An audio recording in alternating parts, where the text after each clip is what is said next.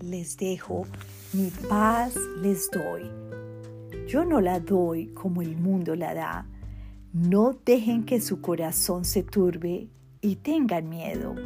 Juan 14, 27.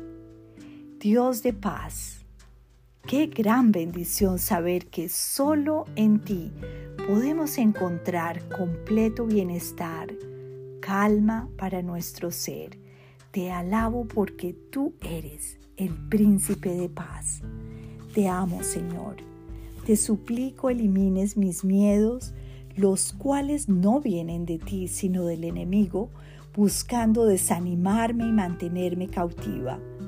Te ruego permitas que mi corazón no se turbe hoy por nada pueda experimentar tu preciosa paz, incluso en medio de la tormenta.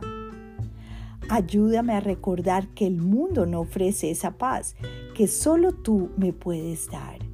Hazme instrumento de tu sabiduría y de tu paz.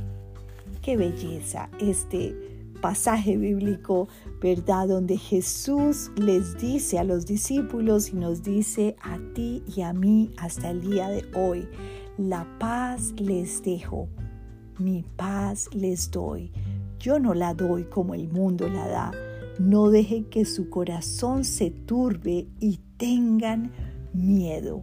Esto podría ser una bandera en nuestra vida, una oración para todos los días pedirle al Señor que nos llene de su preciosa paz, que nada nos turbe nuestro corazón y que podamos vivir en victoria todos los días, aún en medio de situaciones difíciles. Dios te bendiga.